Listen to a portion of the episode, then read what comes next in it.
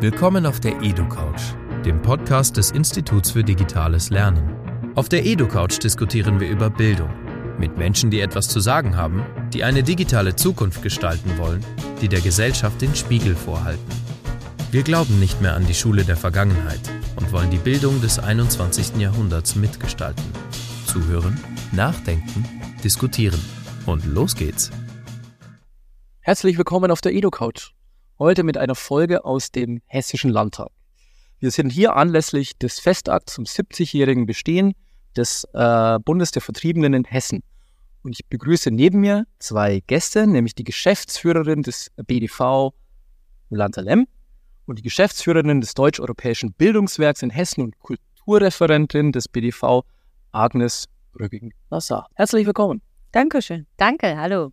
Heute hat die öffentliche Vorstellung des digitalen multimedialen Bildungsportals zur Flucht und Vertreibung der Deutschen aus den ehemaligen deutschen Ostgebieten und ihren Siedlungsräumen in Osteuropa eine große Rolle gespielt. Dieses Portal wurde von den digitalen Lernwelten in Eichstätt im Auftrag des BDV produziert. Erste Frage an euch beide. Was hat Sie bewogen, ein derartiges Portal in Auftrag zu geben? Ja, also wir haben ziemlich früh, ähm, so 2019, 18, 19 festgestellt, dass ähm, in Hessen zwar im Kerncurriculum ähm, die Beschäftigung mit dem Thema vorgeschrieben ist, aber es äh, ganz ähm, wenig Unterrichtsmaterialien gibt. Und dann ist irgendwie die Idee entstanden, etwas ähm, auf die Beine zu stellen, was aber anders ist als das, was bis jetzt da war. Ähm, wir haben ja ähm, recherchiert bei der Landeszentrale für politische Bildung, bei äh, mehreren Lehrerportalen, was so auf dem Markt quasi zu diesem Thema vorhanden ist und haben tatsächlich festgestellt, es ist fast alles ähm, sehr wenig multimedial, sehr wenig äh, interaktiv und sehr viel geschriebenes Wort in Form von dicken Büchern. Ähm, und so kam die Idee, dass man doch etwas äh, ganz anderes macht. Ja. Äh, ja, also Jolanta hat jetzt schon viel gesagt, ähm, aber ich denke mal auch so auch im Allgemeinen, dieses Thema Flucht und Vertreibung oder allgemein Migration ist halt ein wichtiges äh, Thema. Also ich äh, zitiere immer gerne so einen Migrationswissenschaftler, den äh, Han Bode, der irgendwie gesagt hat, ähm, Migration gehört zum Leben wie Geburt, Krankheit und der Tod. Gehört zu einer Menschheit, gab es immer, wird es auch immer wieder geben, ja. Und eben auch Flucht und Vertreibung als Folge des Zweiten Weltkrieges ähm, womit sich ja eben der Bund der Vertriebenen ähm, auch auseinandersetzt, ähm, äh, ist eben eine sehr, sehr wichtige äh, ja, Zeitgeschichte in Europa ähm, vor allem. Und ähm, Jolanta erwähnte es, also inzwischen ist es in Hessen zumindest so im Kerncurriculum ist es ja festgeschrieben, dass ähm, bestimmter Stundensatz, Unterrichtseinheiten äh, zum Thema Migration oder Flucht und Vertreibung ähm, ja behandelt werden und es eigentlich recht wenig auch Unterrichtsmaterialien dazu gab und vor allem auch nichts, was so ein bisschen, sage ich mal, in die Jetztzeit geht. Also alle sprechen immer von der Digitalisierung, äh, aber wenn es immer nur so fette Schinken gibt, äh, ich meine, hallo, ne? Und ich glaube, deswegen ist, also war dann unser, unser Ansporn, weil wir eben eh auch in den letzten Jahren vor allem auch versteckt durch die Corona-Zeit sehr, sehr viel auch multimedial oder crossmedial auch gearbeitet haben. Wir haben auch einen eigenen YouTube-Kanal, da entstanden auch zahlreiche Filmprojekte und das war dann auch ganz toll, weil, also vielleicht greife ich jetzt ein bisschen vor, ich weiß es nicht, aber da sind auch einige unserer Filmproduktionen ähm, auch schon mit integriert in das Digitalportal. Also das macht es ein bisschen lebendiger.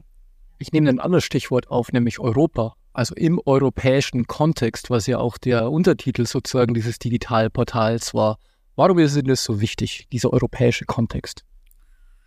Ja, das war ähm, wichtig, eben aufzuzeigen, ähm, dass, äh, dass die äh, Vertreibung der Deutschen nach dem Zweiten Weltkrieg ähm, erstens kein neues Thema in Europa war ähm, und, äh, und zweitens, ähm, dass der Grundstein für diese Vertreibung auch schon viel früher gelegt wurde, geschichtlich gesehen, ja.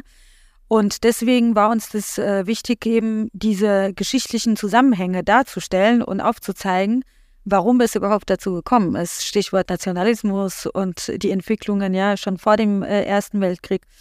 Was uns auch wichtig war, ähm, ist eben ähm, auch darauf einzugehen, dass dieses Thema ähm, in Europa nicht zu Ende gegangen ist mit der Vertreibung der Deutschen nach dem Zweiten Weltkrieg, sondern immer noch präsent ist, mehr denn je.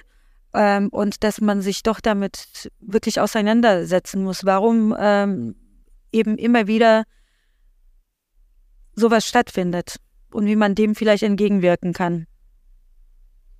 Ähm, ja, also wir sind mitten in Europa und ähm, es betrifft uns. Und eben auch, wenn es auch, ich sag mal, das hatte ja auch später ja auch ähm, Konsequenzen ja auch gehabt mit Thema oder Stichwort Eiserner Vorhang. Ähm, das haben wir auch. Oder auch, äh, wenn man sich ja auch die Jugoslawienkriege auch anschaut. Das ist ja, nachdem der Eiserne Vorhang auch gefallen ist, so kam es auch immer wieder auch zu Konflikten. Also eben, das ist ein Thema, was immer wieder auch auftaucht. Und dieser europäische Gedanke ist uns wichtig, weil letztendlich Thema Nationalismus, klar, Nationenbildung, wir haben Nationen, aber nichtsdestotrotz, es geht auch immer wieder um Menschen, um Menschen in Europa und um deren Schicksal. Und wenn es um das Schicksal der Menschen geht, es bleibt, wenn es um Themen Flucht geht, Vertreibung, ähm, ich glaube, die, die Schicksale sind sich sehr ähnlich, so in ihrem Erzählstrang. Und ob das jetzt äh, auch, sag ich mal, Polen sind, die vertrieben worden sind. Also wir pflegen da auch immer wieder auch einen Austausch. Also ähm, das Deutsch-Obische Bildungswerk kam ja hier auch nochmal zur Sprache. Ähm, wir sind im steten Austausch auch mit äh, Institutionen, äh, Vereinen äh, im östlichen Europa und äh, versuchen da eben auch ähm, uns auf Augenhöhe auch zu begegnen. Also nicht nur versuchen, wir tun es einfach, ja. Können wir anfangen, mitten im Interview uns anfangen zu duzen? Ich finde es irgendwie seltsam, wenn wir uns so sieht. Ja, okay? klar. Oder fangen wir einfach damit an. Okay, sehr gut. Ähm, Nutzungskontext. Wer soll dieses Portal denn nutzen? In welchen Szenarien würdet ihr das gerne einsetzen? Also äh, zum einen natürlich äh, Lehrer und Schüler, wie äh, anfangs schon, äh, schon gesagt, äh, unsere Vorstellung äh, ging quasi davon aus, dass man eben das im Unterricht nutzen könnte. Das ist auf jeden Fall eine wichtige Zielgruppe. aber darüber hinaus alle Interessierten, die sich mit diesem Thema beschäftigen wollen. Das Portal ist ja so aufgebaut, dass man ja wirklich einen guten Überblick über, über Flucht und Vertreibung in Europa und ähm, und eben über die äh, Zusammenhänge ähm, bekommen kann, äh, indem man sich damit beschäftigt. Und ich glaube, durch äh, die ganzen zusätzlichen Beiträge wie Videos und Interviews und, und was da alles noch an diesem interaktiven Material vorhanden ist, macht es das Ganze ein bisschen leichter und, äh, und einfacher für jemanden, der sich vielleicht mit diesem Thema auch noch nie beschäftigt hat. Also das ist natürlich auch eine wichtige Zielgruppe, einfach interessierte Menschen, die Lust haben, sich mit diesem Thema auseinanderzusetzen. Ja, dem ist eigentlich, äh, da habe ich jetzt keine Ergänzung. Also ich sag mal. Dann machen wir gleich ja. die nächste Frage. Mhm. Es geht um die Zukunft des BDV, die der Erlebnisgeneration, die zahlenmäßig weniger wird und die damit auch neuen Fragen, die sich an einen Verein wie den BDV stellen. Ähm, was ist die Zukunft? versteht man sich in Zukunft eher so als Bildungsanbieter für allgemeinere Themen? Wo, wo kann da die Reise hingehen, sozusagen? Ja, auch unter anderem Bildungsanbieter, aber nicht nur. Ähm, uns ist eben klar, dass, äh, ähm, ich sag mal, die Erlebnisgeneration tatsächlich äh, immer äh, mehr schwindet. Äh, es ist daher umso wichtiger, ähm, das Erlebte noch festzuhalten. Also äh, das ist ganz wichtig, dass wir, solange wir noch können, äh, diese Erinnerungskultur ähm, tatsächlich irgendwie noch festhalten, ob es filmisch oder, oder äh, analog oder wie auch immer, digital, ja. Das ist, äh, das ist erstmal nicht so wichtig. Auf jeden Fall ähm, äh, sollten die Erlebnisse festgehalten werden, wie äh, Agnes gesagt hat vorhin wenn man sich äh, diese Interviews ähm, zum Beispiel mit, mit den Menschen anschaut, dann merkt man, das Schicksal ist nicht anders als jetzt äh, oder die Erlebnisse äh, auf der Flucht und äh, in der Zeit der Vertreibung sind nicht anders als jetzt von den ukrainischen äh, jungen Müttern, die mit ihren Kindern aus der Ukraine fliehen oder auch anderen äh, Geflüchteten, ja. Ähm, und das finde ich äh, ganz wichtigen Punkt. Ja, und klar, so die Erlebnisgeneration schwindet, aber es gibt zum Beispiel ja auch noch, die nennen sich dann auch gerne so Bekennergeneration. Ähm, das, sind dann, ist dann die Kindergeneration der Vertriebenen, denen es doch dann auch wichtig ist, auch äh, sich auf Spurensuche auch zu begeben. Also nicht nur die, vor allem auch so die Enkelgeneration. Äh, ähm, deswegen sind wir auch unterwegs auf Instagram, YouTube, um auch diese Menschen auch mitzunehmen, die auch darüber auf uns zukommen. Also manchmal kommen ja auch in der Geschäftsstelle Anrufe rein, ähm, ja, meine Großmutter ist verstorben und ich habe da einen Ausweis ähm, Sudetendeutsche Landsmannschaft gefunden. Oh, ich habe mich erstmal gefragt, was ist das? Und dass man sich so an dieses Thema auch ähm, heranwagt. Also wir sind nach wie vor, sind wir da auch so die, die Ansprechperson äh, Nummer eins. Und man darf natürlich auch nicht bedenken, also oder nicht vergessen, äh, klar sind die Vertriebenen, aber es gibt ja auch noch die Spätaussiedlerinnen und Spätaussiedler, wie die Russlanddeutschen oder auch die äh, Siebenbürger Sachsen, die sehr, sehr aktiv sind und die auch, sage ich mal, ähm, so dieses Generationenproblem jetzt nicht so, so stark auch haben. Da gibt es sehr, sehr viele äh, junge äh, Gruppen auch, ähm, die ähm, da sich auch einbringen aktiv, ja. Das Thema Flucht vor Krieg, Armut, ähm, und Verfolgung ist ja immer noch ein großes Thema, leider in der Gegenwart. Wie sieht sich denn der BDV mit seinen Angeboten und mit den Erfahrungen der deutschen Vertriebenen in dieser Debatte? Was ist die Rolle des BDV in dieser gesamten Debatte? Oder kann sie auch in Zukunft sein? Ja, das hat ähm, heute Herr Ortmann in seiner Rede ja schon angedeutet, ähm, dass ähm, wir uns äh, natürlich äh, als eine Anlaufstelle für für die Geflüchteten sehen. Ähm, wir haben, äh, als der Ukraine-Krieg ausgebrochen ist, äh, ein sehr interessantes Phänomen quasi bei uns im Büro erlebt. Und zwar hatten wir zu der Zeit sehr viele Anrufe von unseren Mitgliedern, also äh, älteren Frauenschaften und Herrschaften bekommen, die durch die Berichterstattung sich zurückversetzt gefühlt haben in ihre Vergangenheit. Und äh, auch Herr Ortmann ähm, zum Beispiel äh, meinte, ähm, ich höre diese Sirenen im Fernsehen und dann, und dann erinnere ich mich direkt an meine Flucht mit meiner Mutter und mit meinen Geschwistern damals, ja.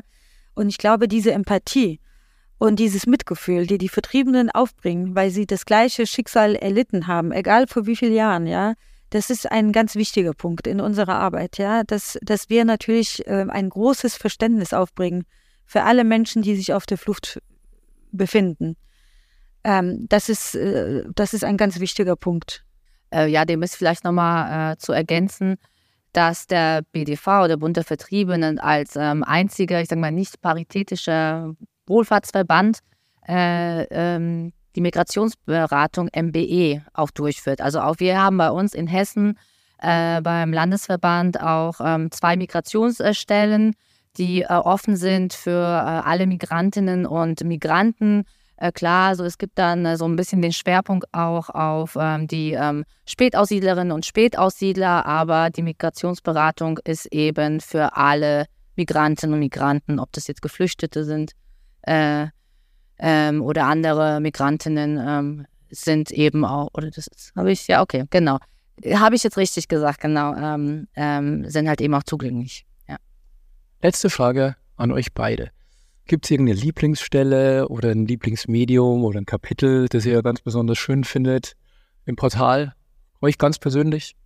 Also bei mir ist es äh, auf jeden Fall äh, der erste Teil im Kapitel 7.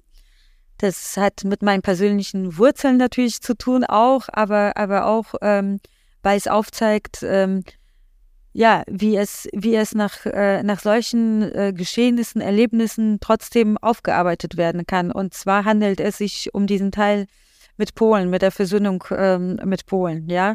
Und ich komme ja gebürtig aus Polen ähm, und finde das äh, natürlich an diesem Kapitel ganz wichtig äh, gezeigt, wie man diese Vergangenheit bewältigen kann. Also bei mir, also natürlich sind alle Kapitel ganz, ganz toll. Nein, aber wenn ich mich jetzt entscheiden müsste, ähm, also ich finde, das ist das Kapitel 4 und da gibt es den Untertitel Vertreibung aus dem Sudetenland. Und ähm, da berichtet so ein bisschen, also auch der, ein Autor des Digitalportals, der Jürgen Heller, den wir auch kennen. Ähm, er hat selbst also einen Vertreibungshintergrund und quasi anhand seiner persönlichen Geschichte ähm, wird ähm, ja, so ein bisschen die Geschichte der Vertreibung aus dem Sudetenland auch erzählt. Und ähm, er macht es auf so eine empathische und tolle Art und Weise. Also man ist ihm sehr, sehr nah. Und das finde ich so schön. Also indem da auch sehr, sehr viele persönliche Momente und auch Objekte auch ähm, irgendwie auch vorgestellt werden. Wie da gibt es zum Beispiel so einen Teddy, der total zerzaust und kaputt ist. Also das ist so etwas, was mich sehr, sehr berührt hat. Und natürlich dann auch ähm, das Kapitel 5, wo es dann so ein bisschen um den Neuanfang und Integration der Vertriebenen in Hessen auch geht. Ähm, und ähm, ja, warum das so ist, denn ähm, wir haben ja im Rahmen unserer YouTube-Filmreihen diverse Zeitzeugengespräche auch geführt und da geht es vor allem auch um den wirtschaftlichen Aspekt. Und äh, ich war bei vielen dieser Filmaufnahmen auch dann auch dabei und habe da auch so einen persönlichen Bezug auch zu den, den Menschen. Und äh, da sind einzelne Videos ja auch mit, mit eingebaut und ja, also das, das berührt mich dann irgendwie auch teilweise, weil ich mich nämlich daran erinnern kann, wie es war, als ich da war und auch wenn die Menschen dir das, sage ich mal, das, was sie auch, ja, auch bewegt, äh, mitteilen und teilweise auch Tränen in den Augen haben. Das geht dann schon unter die Haut. Und das zeigt auch so deutlich, äh, wie erfolgreich äh, die Menschen dann doch hier waren, ja. Auch wenn die äh, Ankunft erstmal sehr schwierig war, sie wurden äh, nicht sehr willkommen geheißen, das kann man glaube ich, sagen. Ja, so war das einfach. Es gab, äh, es war äh, der Krieg gerade vorbei und äh, hier eben eine auch schwierige Situation, selbst für die Einheimischen. Und dann kamen so viele Geflüchteten und Vertriebenen aus den ehemaligen Ostgebieten. Ähm, und wie diese Menschen das zusammen geschafft haben gemeinsam einfach, ja. Das finde ich auch spannend. Also das äh, Kapitel 5 würde ich auch als nächstes erwähnen. Ja. Könnte man einiges davon lernen, auch für heute. Definitiv, ja. Wie man äh, die Geflüchteten von heute vielleicht auch besser integriert. Ich bedanke mich für das wunderbare Gespräch und wünsche euch noch einen schönen Restfest. Geburtstag. Geburtstag. Geburtstag. Genau, ich wünsche euch einen schönen restlichen Geburtstag. Dankeschön. Ja, vielen, vielen Dank. Danke sehr.